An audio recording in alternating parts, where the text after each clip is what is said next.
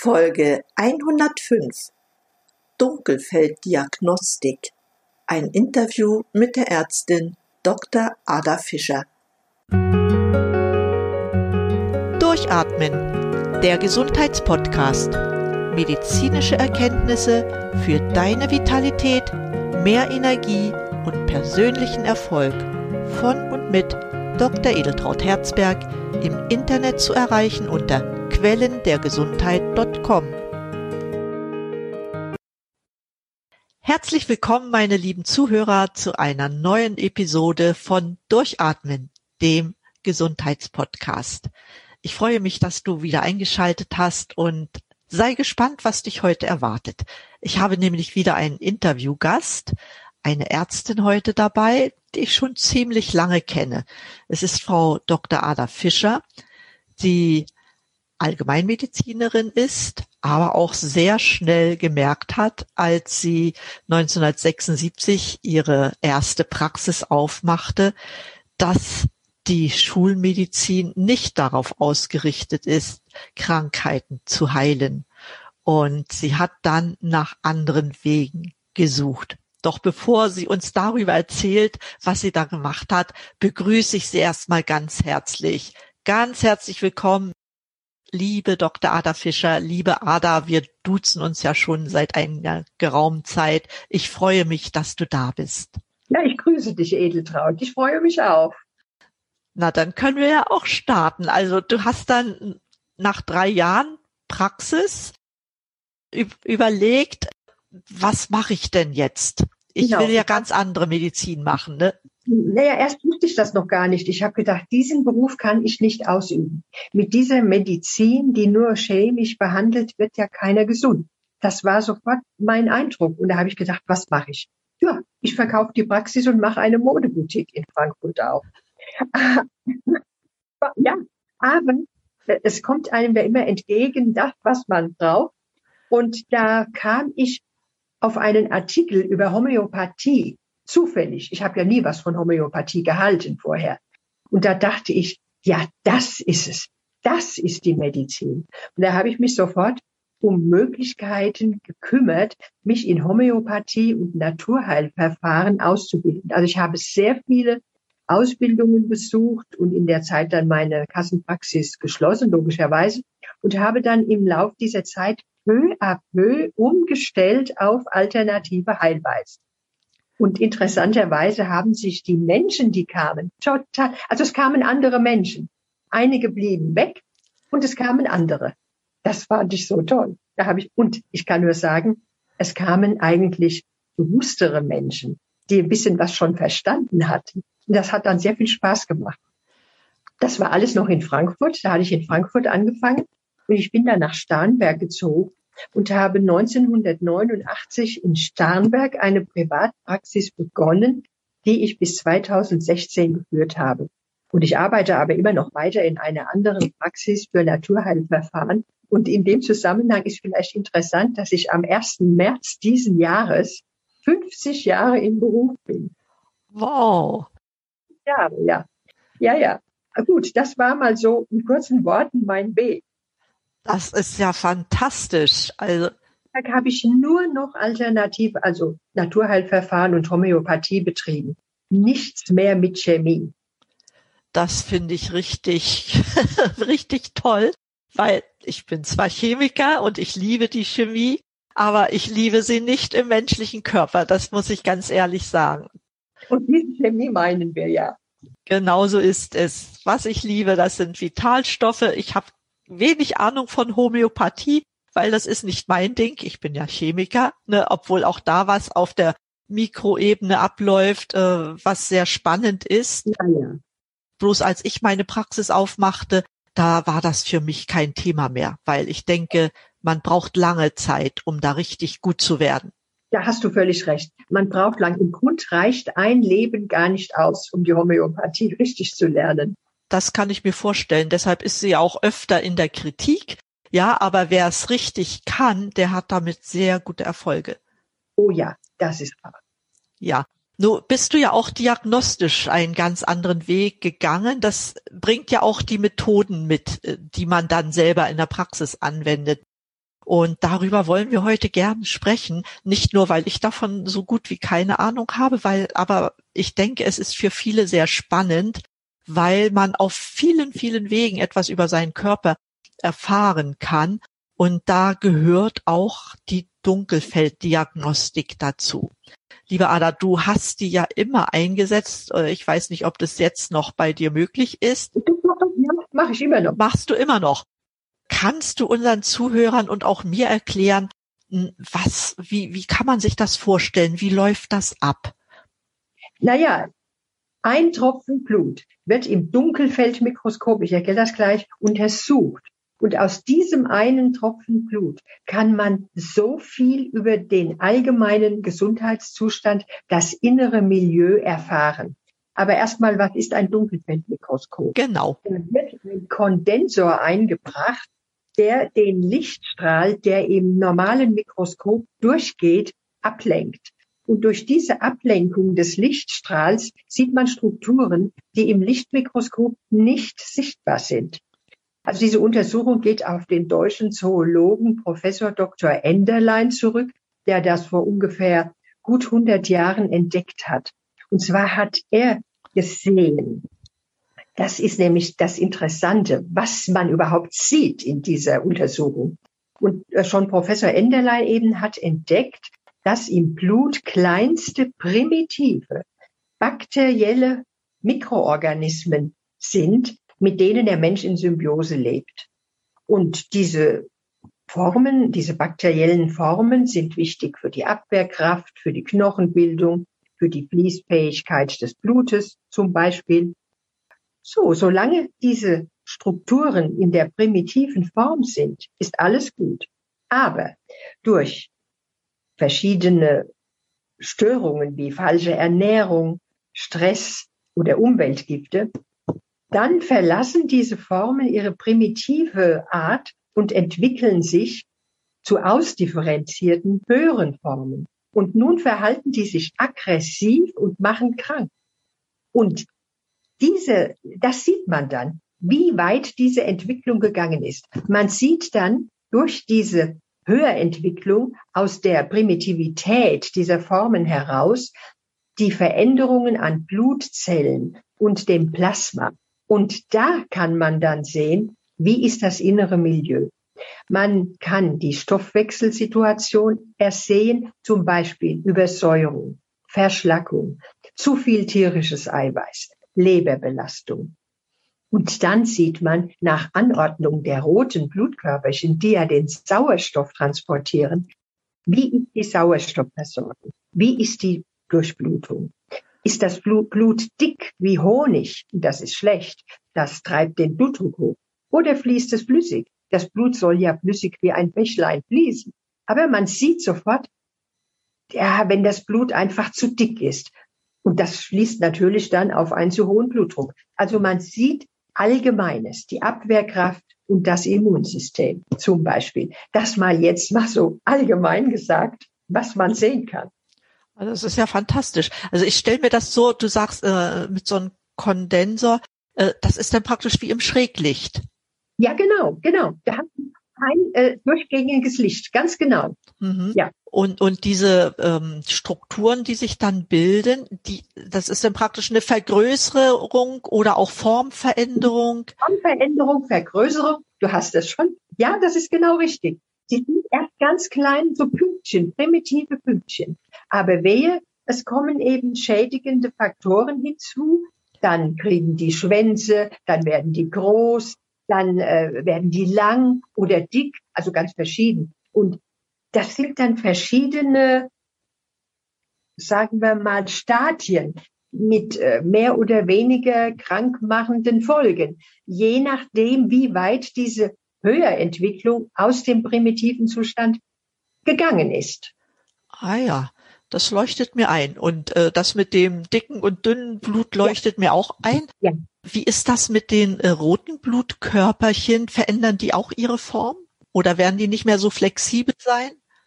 Ganz genau. Die sind normalerweise schön rund, wirklich schön rund und liegen jedes nebeneinander. Also die sind nicht übereinander. Und dann fließt das Blut schön flüssig. Aber die können äh, erstmal deformieren. Dann sehen die ja völlig deformieren, da ist nichts mehr rund und überlagern. Dann sind die verklumpt. Das nennt man Geldrollen. Das heißt, das Blut fließt erstens, wahrscheinlich ist das beim hohen Blutdruck, denn dann fließt das Blut sehr träge. Und was ja auch ein Thema ist, der Sauerstoff, der ja in denen transportiert wird, wenn die so verklumpt sind, kommt ja der Sauerstoff gar nicht so richtig raus. Das heißt, der Sauerstoff kommt gar nicht an die Zellen und da überall hin, wo er hin muss. Und wenn das Blut so dick ist und diese eben aufgrund dessen die roten Blutkörperchen, die sind dann so verklumpt, die gehen dann auch so schwer durch die kleinen, kleinen Kapillaren. Und äh, äh, da gibt es einen Stau und Sauerstoffmangel in der in dem Bereich, wo eigentlich der Sauerstoff hingebracht werden soll. Und da fühlen sich die Menschen schlapp, matt, zum Beispiel. Der Sauerstoff kommt dann einfach nicht mehr in die Zelle, ne? Ja, der kommt nicht in die Zelle, genau. Und wenn er nicht in die Zelle kommt, dann ja, kann man sich vorstellen, dass da ganz, ganz viel schlimme Sachen passieren. Ja, natürlich. Die Energieproduktion eingeschränkt. Eingeschränkt eben, ja. Mhm. Aber so direkte Krankheiten erkennen kann man nicht. Nein, das ist ja genau der Punkt, das, äh, das hast du erkannt. Äh, man sieht das Milieu. Ich sage immer, man sieht das Milieu, so die allgemeine Situation. Aber ich kann nicht sagen, der hat, was weiß ich, was auch immer, ja. Also eine einen Krankheitsnamen kann ich nicht nennen. Ich sehe aber, wenn diese Höherentwicklung der primitiven Formen sehr weit fortgeschritten ist, kann man fast schon schließen, dass es sich um was einen bösartigen Prozess handeln kann. Aber da kann ich auch nicht sagen, es ist so. Nein, eine, wenn eine weiterführende Untersuchung ist dann oft schon nötig, aber es ist ja nicht jeder gleich so schlecht dran, dass man meint, es ist was Bösartiges im Spiel. Wenn zum Beispiel die Sauerstoffversorgung schlecht ist, die roten Blutkörperchen verklumpt sind, da macht man erstmal eine Entgiftung und man lässt das tierische Eiweiß weg, was man übrigens sieht, wenn zu viel tierisches Eiweiß verzehrt wird. Ich sehe sofort, wenn jemand Wurst und Fleisch und zu viel Käse und zu viel Milch verzehrt. Das sehe ich sofort.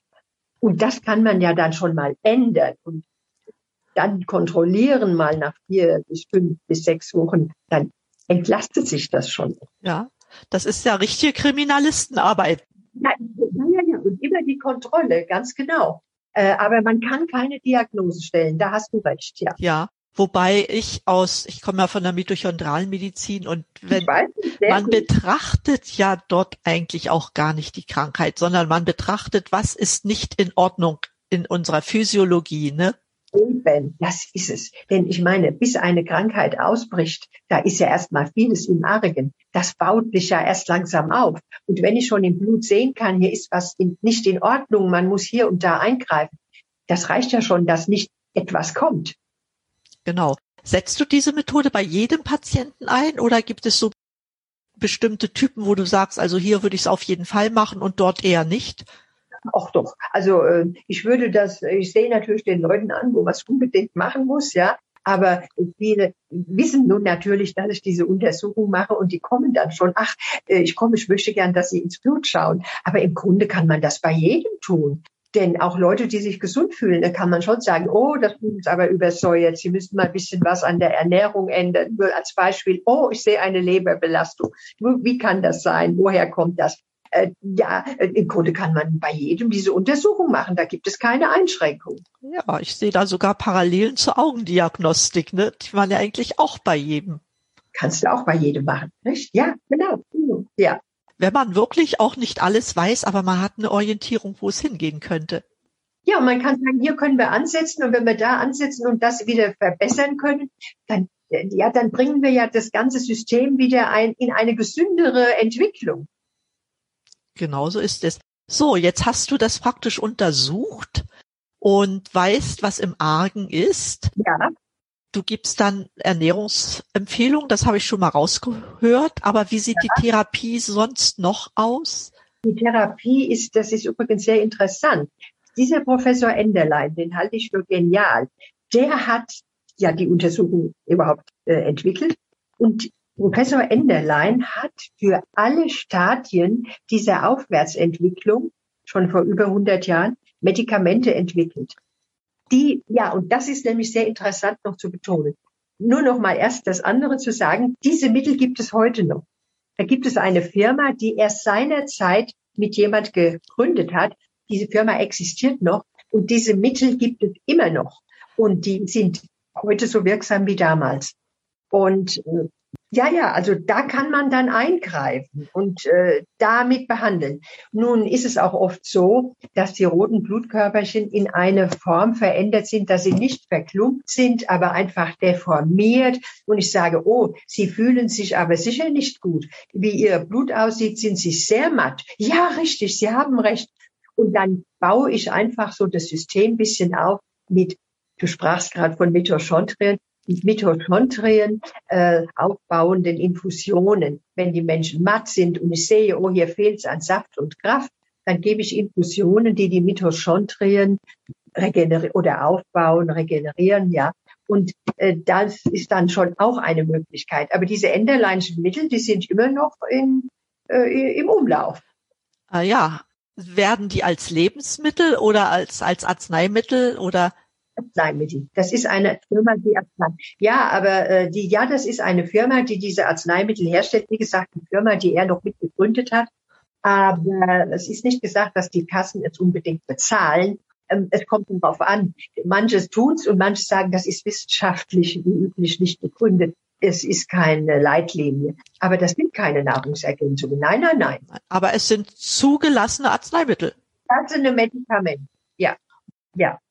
Ah, da habe ich jetzt schon wieder was Neues gelernt. Also schön, weil das ist ja sehr spannend. Bloß es äh, ist sicherlich so, wenn man diese Diagnostik nicht gemacht hat, dann verbietet es sich praktisch, diese Arzneimittel einzusetzen, weil man muss schon wissen, wie sieht's aus. Ne? Ja, aber es gibt auch manche Mittel, die man durchaus, wenn man weiß, die helfen da und da, kann man die auch einsetzen. Ah ja.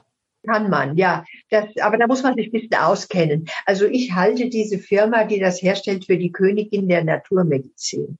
Aber ja, das ist, äh, die haben, machen wunderbare Mittel und äh, nur mit, äh, äh, die kann man auch, wenn man damit umgehen kann, auch ohne diese Untersuchung geben. Wunderbar. Gibt es auch Grenzen für diese Dunkelfeld? Naja, die Grenze, würde ich sagen, ist eigentlich, was wir schon kurz angesprochen haben. Man kann Rückschlüsse ziehen auf den Gesundheitszustand. Man sieht das Milieu, aber es ist keine definitive Diagnose möglich. Man kann nicht sagen, das ist die Krankheit X. Ja. ja das geht nicht. Das ist die Grenze. Aber wir haben ja schon gesagt, man kann ja im Vorfeld schon mal die Gesundheit verbessern, damit gar nicht erst was kommt, indem man sieht, was sich da im Inneren abspielt, auch wenn der Patient es noch gar nicht merkt. Das ist ja so und so das Beste, ja, wenn man eine Methode hat, wo man prophylaktisch schon eine ganze Menge machen kann. Eben. Bevor die Krankheit ausbricht, ne? Das ist ja das ganz Wichtige. Genau. Ja, wenn die ausbricht, ja, dann hat sie sich aber erstmal entwickelt. Und in dem Moment kann man vielleicht eingreifen. Oh, wunderbar. Ach, Anna, das, das freut mich richtig, dass du darüber informiert hast, weil mir war das total nicht bekannt. Aber ich denke, vielen Heilpraktikern und Naturärzten wird es bekannt sein. Und Besonders eher machen das sogar die Heilpraktiker. Es machen aber auch Naturärzte, aber überwiegend machen es Heilpraktiker. Ah ja. Aber dann kann, kann sich ja, wer hier jetzt zuhört, und Interesse dran hat, der kann sich ja informieren, wer so etwas macht.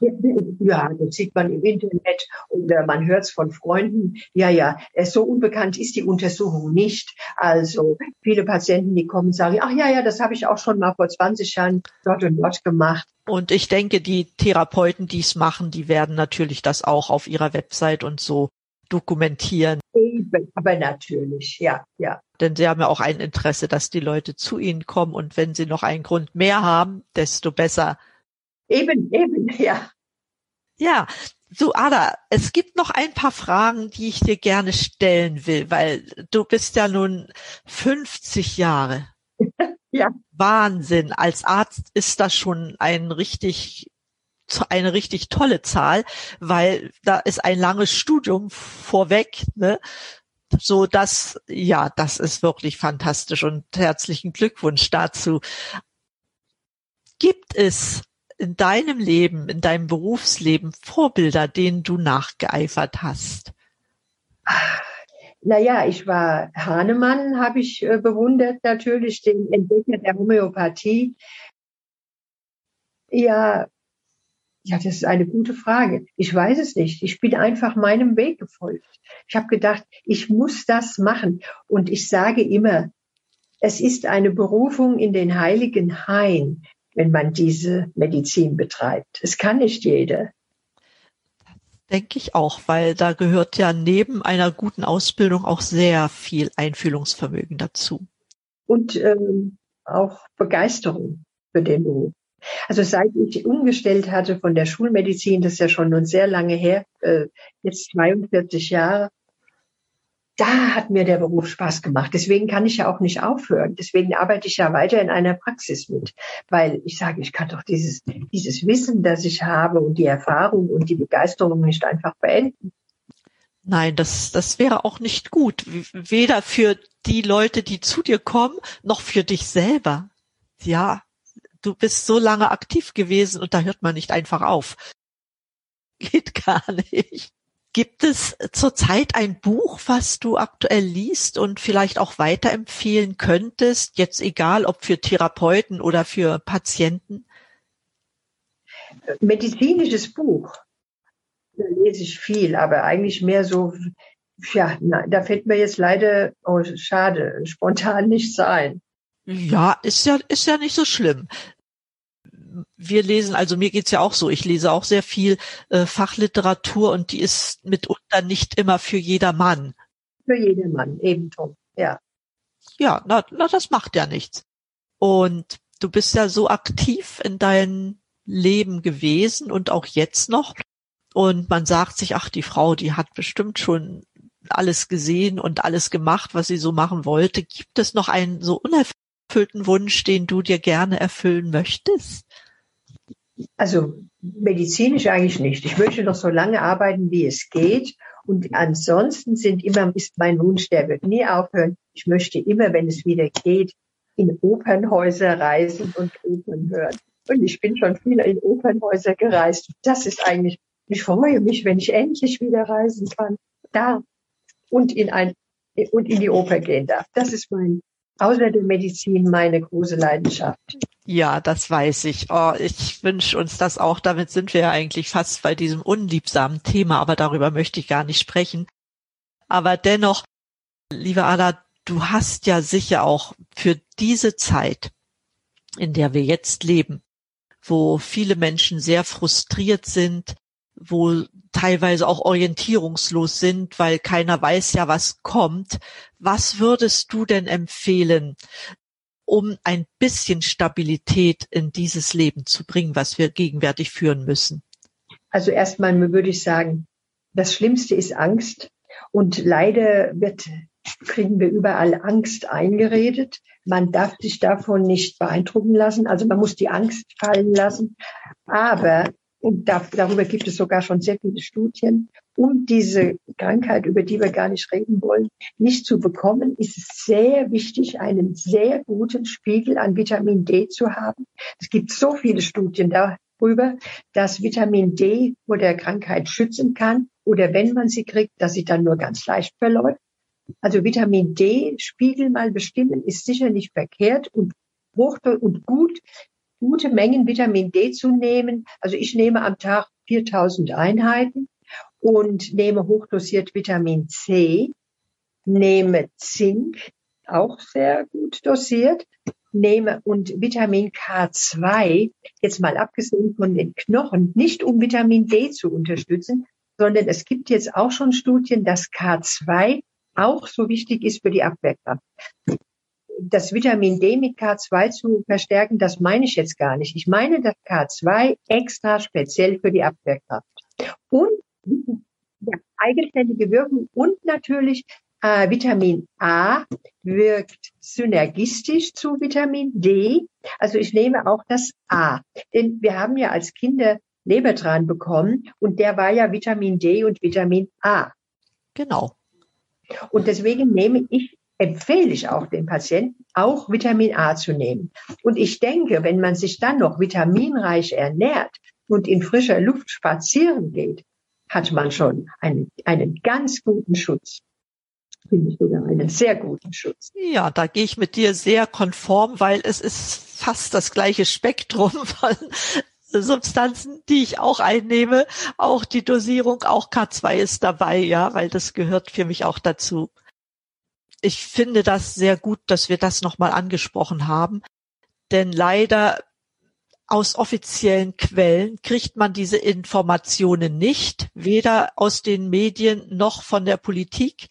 Ja, sie wissen alles über Medizin, nur nicht das, was man wirklich für sich selbst tun kann. Das ist wahr. Ja, ich sage immer schönen Gruß ans Gesundheitsministerium. Das und das müsste man nehmen. Aber das Ministerium hört es nicht. Nein, leider nicht. Aber ich, ich werde nicht müde, das jedes Mal mit anzusprechen. Ja, richtig. Da, das ist wichtig. Du in Kontakt, in direkten Kontakt, ich über den Podcast, ich schreibe dann auch auf Facebook und sonst wo. Das, das ist enorm wichtig. In dem Sinne sage ich dir nochmal ganz, ganz lieben Dank, weil ich denke, das ist sehr wichtig für alle, die hier zuhören, dass das auch mal jetzt noch einmal von einem Arzt gekommen ist, der ganz klar weiß, was sich da abspielt und was wichtig ist, um ja. das Immunsystem stärken zu können. Ja, liebe Ada, wir sind am Schluss unserer kurzen Sendung. Es hat mir sehr viel Spaß gemacht. Ich danke dir, dass du ja, mir dieses Interview gegeben hast und wünsche dir natürlich das, was du dir selber wünschst, nämlich, dass du noch sehr lange in deinem so tollen Beruf tätig sein kannst. Und was ich dir noch viel mehr wünsche, ist, dass die Opernhäuser bald wieder aufhaben. Ja. Denn das ja. wünsche ich mir auch. Vor allen Dingen auch, wenn man im Chor singt, man will dann auch wieder einen Auftritt haben. Und das ist ganz, ganz wichtig. Ja. Ich danke dir, liebe Claude, für die Einladung zum Podcast. Das hat mir Spaß gemacht. Habe es sehr gern gemacht. Das beruht auf Gegenseitigkeit. Dann werde ich uns jetzt von unseren Zuhörern verabschieden. Ich danke euch für eure Zeit, dass ihr uns zugehört habt. Ich hoffe, dass ihr neue Erkenntnisse gewinnen konntet, aber das habt ihr mit Sicherheit, weil ich ja schon neue Erkenntnisse dazu gewonnen habe. Und ich wünsche euch viel Freude beim Umsetzen. Denkt an den letzten Tipp von Ada Fischer weil er so enorm wichtig ist, gerade in dieser Zeit. Und ansonsten wünsche ich euch natürlich, bleibt gesund, vergesst nicht, den Podcast wieder einzuschalten und atmet richtig durch. Eure Edeltraut Herzberg heute mit Ada Fischer.